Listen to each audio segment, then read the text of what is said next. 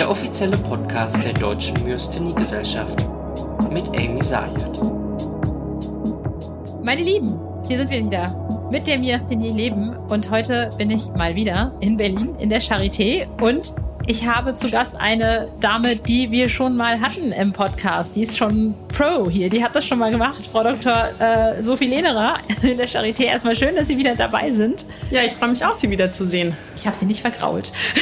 das ist schon mal gut. Und heute sprechen wir über das Thema Belastung mit der Myasthenie, also die Belastung von Patienten, Patientinnen, die mit Myasthenie leben und zum Arzt gehen und erstmal auch den Arzt belangen, weil, weil, ja, weil vielleicht die Medikamente nicht so funktionieren, wie sie funktionieren sollen, weil dadurch die Lebensqualität schlechter wird, weil, ja, was auch immer. Es, ähm, und der Arzt oder die Ärztin muss sich dann damit auseinandersetzen und sich überlegen, wie dem Menschen dann geholfen werden kann. Meine erste Frage, was für, für Dinge bekommen Sie denn in Anführungsstrichen an den Kopf geschmissen? Also ich meine, an den Kopf geschmissen gar nicht negativ ähm, äh, belastet, wie es so klingt, aber was sind die Dinge, die am meisten kommen? Naja, ich finde oft tatsächlich kommen die Patienten nicht damit von ihrer Belastung zu sprechen, ähm, sondern äh, kommen zum Arzt und denken auch, jetzt müssen sie nur so einzelne Symptome aufzählen, weil das auch das ist, worauf sich die Ärzte oft konzentrieren oder Ärzte genau konzentrieren sich auf die Medikation und messbare Sachen. Also am liebsten haben wir natürlich eine Erkrankung, wo wir irgendwie einen Ultraschall machen können und ein Organ ausmessen und das verändert sich oder irgendeinen Blutwert bestimmen, aber so ist es eben bei der Myasthenie nicht und es ist unsere Aufgabe als ähm, Ärzte natürlich wirklich die Gesamtbelastung der Erkrankung zu erfassen. Aber dieses Konzept der Krankheitslast oder auf Englisch Burden of Disease, das hat sich eigentlich in den letzten Jahren erst mehr und mehr ergeben. Früher galt die Myasthenie als Muskelschwäche, die aber gut behandelbar sei. So steht es in den Lehrbüchern, dass das nicht immer so ist, sehr oft nicht so ist, das wissen wir. Nur ungefähr ein Viertel der Patienten ist symptomfrei. Ähm, die anderen haben Symptome und das auch zum Teil unter einer heftigen Medikation, unter der sie Nebenwirkungen haben. Da gibt es auch noch den Burden of Treatment, also die Krankheitslast oder die Last durch die Therapie. Aber wenn wir jetzt sozusagen dem Patienten gegenüber sitzen, dann wollen wir erstmal erfahren, was ist denn wirklich ihre Belastung im Alltag? Und die ist natürlich total vielschichtig, weil es erstmal damit anfängt, dass die Myasthenie bei jedem ganz anders ist, also die motorischen Symptome aber auch nicht motorische Symptome. Und je nachdem, in welcher Situation der Patient ist, wirkt sich das natürlich ganz unterschiedlich auf den Alltag aus. Und leider ist ja auch in einer kurzen Visite, kurzen Sprechstunde immer nur ganz wenig Zeit, aber es gilt natürlich schon, dass wir das vom Patienten gut erfassen, weil wir auch daran dann unsere Behandlungsoptionen ausrichten und auch unseren Therapieerfolg messen. Aber ich finde diese Idee Burden of Disease total spannend. Ne? Also es ist halt, ähm, warum kam das jetzt erst in den letzten Jahren? Ich meine, die Myasthenie gibt es ja schon ein paar Jahre. Das ist eine Gute Frage. Die Myasthenie ist auch und nicht zuletzt wegen der jetzt ähm, neuen medikamentösen Optionen immer mehr in den Fokus gerückt. Also allgemein haben sozusagen immunologische Erkrankungen in den letzten Jahrzehnten mehr Aufmerksamkeit erfahren. Man, man versteht die mehr und je mehr man davon versteht, desto mehr beschäftigt man sich mit der Erkrankung. Und dann auch mit der Krankheitslast. Und man hat eben ähm, aus Umfragen gesehen, dass dieses alte Credo, dass das gut behandelbar ist, gar nicht stimmt. Und dann muss man eben genauer hinschauen, okay, aber warum stimmt das denn nicht? Wo liegt denn die Krankheitslast und wodurch sind die belastet? Und je genauer man hinschaut oder auch hinhört, die Patienten erzählen einem das ja und hinschaut, meine ich, weil wir das auch jetzt in Studien untersuchen, ähm, in welchen Bereichen liegen die. Und das ist ähm, der Alltag, also von der Körperpflege und die Verrichtung der Tätigkeiten, die wir immer tun müssen, das Essen und Sprechen, aber natürlich auch enorme Auswirkungen auf das Arbeitsleben. Und hier entsteht natürlich eine hohe Belastung, wenn man nicht mehr so arbeiten kann, wie man das gewohnt war. Wie geht man damit um? Und gerade die Myasthenie ist auch nicht jeden Tag gleich. Also dieses Unvorhersehbare macht es ja auch besonders schwierig, Anpassungen vorzunehmen. Und mit einer Belastung für das Arbeitsleben geht auch eine ökonomische Belastung häufig einher, auch vielleicht hier ähm, Ängste. Dann hat es natürlich massive Auswirkungen auf das Familienleben, das Partnerschaftsleben, vielleicht auch Familienplanung. Ähm, und die Myasthenie wirkt sich auch auf unsere Psyche aus.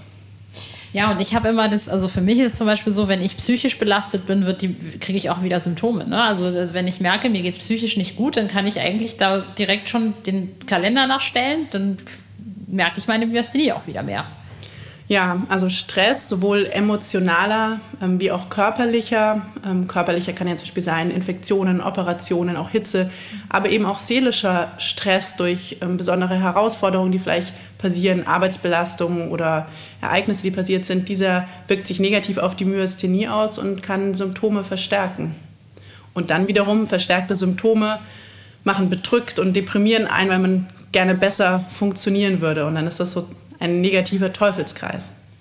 Und wie reagiert man darauf als Arzt? Ich meine, es ist halt, also ich kenne es aus meiner Erfahrung manchmal so, dass es halt leider so, ich sag mal, ÄrztInnen gibt, die, ja, die das irgendwie, ja, ich weiß nicht, also, ähm, und ich, ich habe manchmal auch den Eindruck, dass genau dieses, diese Herangehensweise, von der ich gleich sprechen werde, auch so ein bisschen die ähm, medikamentöse Therapie und auch Forschung beeinflusst. Und zwar, naja, die Hauptsache, der hat irgendwie erstmal so halbwegs oder sie hat keine oder we wenig Symptome, egal um welchen Preis, ob dann aber auch irgendwie die Lebensqualität durch irgendwas anderes beeinflusst wird. Ähm, bestes Beispiel, ich erinnere mich, als ich, ähm, als ich diagnostiziert wurde, war der erste Ansatz zu sagen, Sie müssen Cortison nehmen. Und ich so, stopp, Moment.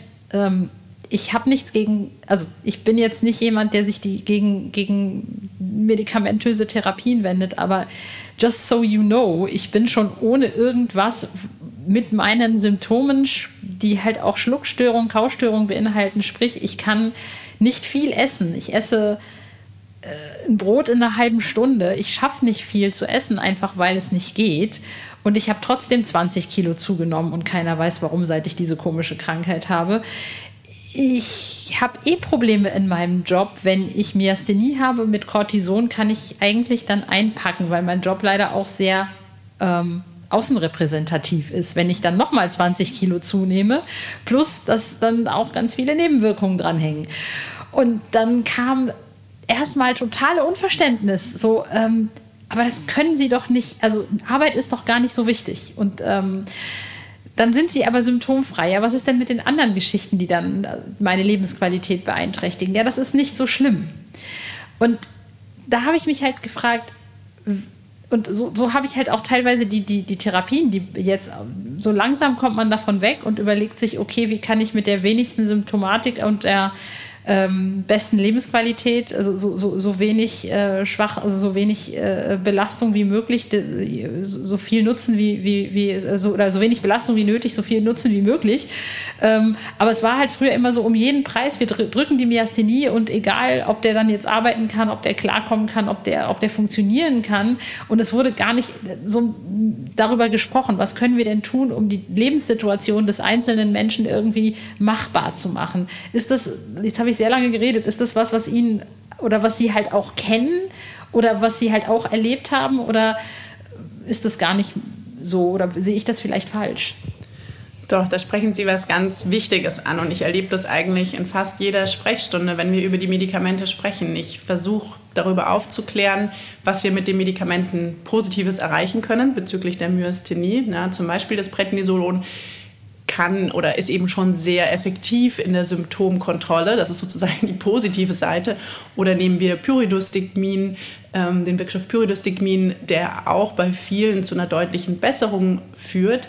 Aber ich erkläre eben auch, es gibt Nebenwirkungen der Medikamente. Und gerade bei den Cortisonpräparaten, wie Sie schon erwähnt haben, die Gewichtszunahme, aber auch die negativen Auswirkungen auf die Stimmung, also so Stimmungslabilität, Gereiztheit, Schlaflosigkeit. Wenn jemand vielleicht schon vorbestehen etwas depressiv ist, dann wird das Ganze noch verstärkt, aber auch ähm, Grunderkrankungen, also Bluthochdruck, Blutzuckerschwankungen, das Ganze wird ja verstärkt, Nierenerkrankungen, man muss da schon sehr vorsichtig sein. Und das Ganze ist wie eine Waage, das muss man abwägen, die positiven Wirkungen und die Nebenwirkungen. Beim Pyridostigmin kann das zum Beispiel starkes Schwitzen sein oder vermehrte Toilettengänge bis hin zu Durchfällen und, und Darmkrämpfen. Und was habe ich davon, wenn sozusagen keine Myasthenie-Symptome mehr da sind, aber der Patient, so ist es bei einigen, vormittags äh, stundenlang gar nicht mehr das Haus verlassen lassen kann, weil er alle 20 Minuten aufs Klo gehen muss. Dadurch ist seine Lebensqualität dann auch nicht mehr gebessert. Und deswegen sollte ihm ganz starken Fokus dahin gehen, sozusagen das Ganze unterm Strich zu betrachten und nicht nur sich auf die motorischen Symptome zu konzentrieren, sondern das große Ganze. Und ähm, wir haben jetzt noch nicht über die Langzeitimmunsuppressiva gesprochen oder auch die neuen Therapien, die dann zum Beispiel mit Infusionsterminen einhergehen. Also jedes Medikament, das man irgendwie gibt, hat auch ähm, seine Nebenwirkungen, sei es wie es appliziert wird oder die Nebenwirkungen, die es auslöst oder damit einhergehende Verpflichtungen, zum Beispiel regelmäßig Laborkontrollen zu machen. Auch sowas ist ja anstrengend, seine Erkrankung so zu verwalten oder sich auch damit dauernd damit auseinandersetzen zu müssen. Absolut. Und ich finde aber auch darauf einzugehen als Ärztin, als Arzt, finde ich so wichtig, einfach auch vielleicht die eine oder andere Hilfestellung zu geben oder ab, abzuwägen. Das ist, äh, ich finde, das ist Gold wert. Ne? Zum Beispiel bei mir war es so, ich habe ähm, Mestinon oder Perospero. Pyridostigmin. Pyridostigmin, Dankeschön. Also Mestinon, Kalimin, also ich habe Mestinon super vertragen und dieses ähm, Pipi machen ganz oft, das war super für mich, weil meine Myasthenie zum Beispiel damit kam, dass ich eben nicht mehr Pipi gemacht habe. Äh, von daher war das für mich super und Cortison brauchte ich nicht. Und andere brauchen das wahrscheinlich. Ich will, also ne, es geht jetzt gar nicht so sehr um mich, sondern ich will damit nur sagen, dass jede Myasthenie so unfassbar unterschiedlich ist und dass sich Ärzte damit auseinandersetzen müssen. Und ich finde es das gut, dass sie jetzt ähm, ja, dass sie, dass sie das tun jetzt oder dass sie das überhaupt drüber nachdenken. Woher kam, woher kam das? Woher kam das? Also ähm, war das in der Charité ansässig oder woher kam das, dass man gedacht hat, okay, jetzt, jetzt müssen wir wirklich tatsächlich mal dieses Thema in Anspruch, äh, in Angriff nehmen, weil es ist ja tatsächlich da. Ähm, äh, das ist gar nicht so einfach, die Frage zu beantworten. Also wir haben eben, äh, das mündete, das, die, die, die Idee mündete dann in einer großen Patientenbefragung, aber wir haben eben so mehr und mehr gemerkt, wir müssen mal so ganzheitlich erfassen, worunter leiden eigentlich die Myasthenie-Patienten. Und in der Literatur findet man dazu nichts. Und wenn man natürlich nach außen geht und versucht sozusagen äh, die Flagge zu hissen für die Erkrankung oder auch zur Verbesserung der Erkrankung, dann muss man sich auf Daten stützen. Und wir haben ähm, damals noch mit dem jetzt verstorbenen Herrn Rohn von der Deutschen Myasthenie-Gesellschaft, ähm, sozusagen der das Sprachrohr für die PatientInnen war, überlegt, ähm, wie, ja, wie können wir das ganzheitlich erfassen und haben dann zusammen ähm, mit mit den Patientinnen ähm, einen Fragebogen entworfen, der wirklich super lang war ähm, und äh, den wir dann an alle Mitglieder 2019 versendet haben. Und ich vermute, dass jetzt auch einige, die hier zuhören, den damals ausgefüllt haben. Auch an der Stelle noch mein großes Dankeschön. Das hat bestimmt eine knappe Stunde gedauert. Wir haben über die Hälfte haben die Fragebögen ausgefüllt zurückgesendet. Das waren am Ende 1660 auswertbare Fragebögen. Wow. Das ist die bisher weltweit größte Studie an Myasthenie-PatientInnen. Also einen so großen Datensatz gibt es nirgendwo anders. Und es sind ja schon immer mal wieder Befragungen durchgeführt worden, aber ich glaube, die hohe Rücklaufquote ist auch ein Zeichen dafür, wie wichtig auch für die PatientInnen dieses Thema war und wie sehr sie dann bereit waren, ähm, dafür so viel auszufüllen. Und er war deswegen so lang, weil wir eben klar natürlich so die klassisch klinischen Symptome abgefragt haben, aber dann eben die ganze ökonomische Situation mal beleuchtet haben. Das Thema soziale Unterstützung, ja, auch der Caregiver-Burden, also der, die Belastung der Angehörigen ist ja enorm bei der Myasthenie. Das betrifft ja nicht nur den Patienten, sondern auch ähm, den Lebenspartner oder die Familie. Das ist noch viel zu wenig untersucht. Wir sind auf das Thema Angst und Depression eingegangen und Lebensqualität natürlich allgemein. Und mit diesen Ergebnissen ähm, kann man dann natürlich auch in, den, in der Fachwelt sozusagen diskutieren und es kommt äh, immer mehr ähm, zum Gespräch und ist einfach eins meiner Herzensthemen und von mir ganz persönlich sozusagen. Ähm, mein Vater ist Allgemeinarzt, meine Mutter Psychiaterin und ich habe auch mal in der Praxis gearbeitet. Also ich versuche einfach so ein bisschen holistischer das Ganze zu sehen und wenn man in der Universitätsklinik sich manchmal ganz arg spezialisiert, dann gerät das vielleicht auch in Vergessenheit, aber wir müssen den Patienten als großen Ganzes sehen und er hat auch meistens nicht nur die Myasthenie, sondern irgendwas anderes, was in seinem Leben eine Rolle spielt. Eventuell eine andere Krankheit oder einfach andere Lebensereignisse und was einfach auch. Will er sich auch nicht jeden Tag mit seiner Myasthenie auseinandersetzen, was ich auch verstehen kann. Man möchte ja nicht morgens aufstehen und denken, oh, ich habe Myasthenie. das ist irgendwie auch nicht schön. Ja, und ich meine, Sie haben es ja auch vorhin schon gesagt, die Myasthenie ist bei jedem ganz anders. Ja. Und dann ist auch einfach wahnsinnig spannend, es gibt dieses Sprichwort, Krankheit trifft auf Persönlichkeit. Ja, und selbst wenn jemand mir erstmal so relativ ähnliche Symptome schildert, also ich sag mal zwei verschiedene PatientInnen, wo ich denken könnte, das ist doch jetzt genau gleich, dann betrübt es den einen total und der andere geht damit um und sagt, ach, ist doch gar nicht so schlimm, ja, ich, ich kann nur noch 200 Meter laufen, aber es stört mich nicht. Also mhm. auch das, die Verarbeitung der objektiven Symptomatik, das, die ist einfach ganz unterschiedlich und deswegen, wenn ich den QMG-Score erhebe, wo ich ja, vielleicht haben den viele von Ihnen schon gemacht und Sie wahrscheinlich auch, wo ich dann irgendwie 240 Sekunden die Hände hochhalten muss und man guckt, wann, wann sie absinken. Das sind natürlich ganz objektive Parameter, aber das sagt im Prinzip gar nichts darüber aus, wie dann das, das Leben des Patienten dadurch beeinträchtigt ist. Ja, und ich glaube auch, es kommt immer so drauf an, was der Patient gerne macht. Ne? Also ich glaube, ich, ich zum Beispiel fand es so ganz schlimm, wenn dann Ärztinnen gesagt haben, so, äh, ja, dann müssen sie ihren Job eben aufgeben. Dann müssen sie was anderes machen. Ich habe die angeguckt wie äh, Auto, nur nicht so schnell. So irgendwie, äh, geht's noch? Nee. Erstens ist es für mich nicht nur Beruf, sondern auch Berufung. Und zweitens, ich bin selbstständig. Was soll ich jetzt machen? Wäre ich jetzt Schreinerin oder? Keine Ahnung. Und es war halt so, denkt doch mal mit, wen ihr da vor euch habt. Das, es gibt ja verschiedene Menschen. Vielleicht ist da einer, der hat irgendwie eine Festanstellung bei, weiß ich nicht, Ford. Für den ist es einfach, weil der kriegt Krankengeld und der kann sagen, ich mache jetzt Teilzeit. Aber jemand, der selbstständig ist, kann das eben nicht. Und es reicht dem dann nicht, wenn sie sagen, äh, Arzt XY, Ärztin XY sagt, ähm, ja, dann ist das halt so. Ähm, und sich noch nicht mal irgendwie auseinandersetzt damit, was man vielleicht anders machen kann. Und ich finde die Idee dahinter, die Sie jetzt auch bringen, einfach total schön und würde das super gerne nach außen tragen. Auch, ich sag mal, für Oldschool-ÄrztInnen, die das noch nicht so, äh, ja, die das vielleicht nicht so, so wichtig sehen. Also, die gibt es wahrscheinlich. Treffen Sie auf solche Leute? Ja, bestimmt, aber ich will jetzt natürlich Sie müssen jetzt keine Namen nennen, um Nein, Gottes Willen. Mir fällt jetzt auch gar kein Name ein und ich glaube auch, dass äh, sozusagen mal jetzt ja wahrscheinlich die Zuhörer vor, überwiegend PatientInnen sein werden, dass es auch ähm, eine Ermutigung an die PatientInnen sein soll, hier wirklich ähm, selbstbewusst aufzutreten und das auch dann einfach wirklich proaktiv in der Sprechstunde zu äußern und nicht darauf warten, bis man gefragt wird und sich vor allen Dingen auch vielleicht vorbereiten auf eine Sprechstunde schon mal Gedanken zu machen, okay, was sind denn eigentlich wirklich die ganzen Punkte, wo ich belastet bin und die vielleicht auch mal aufschreiben oder vielleicht auch dann nach einem halben Jahr oder Jahr den Zettel mal wieder rausziehen und gucken, geht es mir denn in den Bereichen schon besser und das dem Arzt auch transportieren. Ich glaube, wenn man das von sich dann auch aus anspricht und auch so ein bisschen darauf beharrt oder so, wie Sie sagen, nein, mir ist aber mein Beruf wichtig und dem Arzt oder der Ärztin dann auch erklären, wie soll ich da jetzt drauf verzichten, dann würde ich jetzt schon hoffen, dass ähm, so gut wie alle Ärztinnen dann da auch ähm, drauf reagieren, aber einfach hiermit sozusagen auch eine Ermutigung an jeden Patienten und an jede Patientin da ähm, die Erkrankung selbstbewusst selbst zu managen.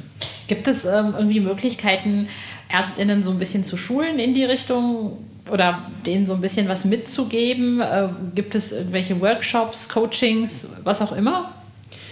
Naja, ähm, Bestandteil des Medizinstudiums oder insbesondere der neueren Medizinstudiengänge, da bekommt es eben immer eine größere Rolle, ähm, ist schon auch ähm, das Kommunikations- und Interaktionstraining. Das sind sogenannte KIT-Kurse. Ähm, die gebe ich zum Beispiel hier an der Charité auch für unsere StudentInnen und da werden auch mit SchauspielpatientInnen Gespräche ähm, simuliert und eben ganz viel auf diese Soft Skills Wert gelegt. Also dass man da als Arzt gut trainiert wird. Aber wahrscheinlich ist da immer Luft nach oben. Am besten lernt man eigentlich auch als Arzt, Ärztin von positiven Vorbildern während seiner Ausbildung. Also dass man halt mit einem Oberarzt oder so mitgeht und, und der das besonders gut macht. Ja, vielen, vielen herzlichen Dank, Frau Dr. Lehnerer. Das war total schön und ähm, sorry, dass ich manchmal etwas ausgeholt habe, aber ich fand das einfach so ein spannendes Thema.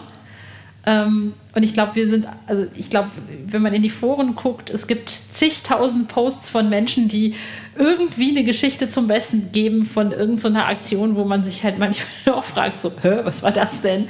Und es ist schön, dass in der Charité da so, ja, drüber nachgedacht wird.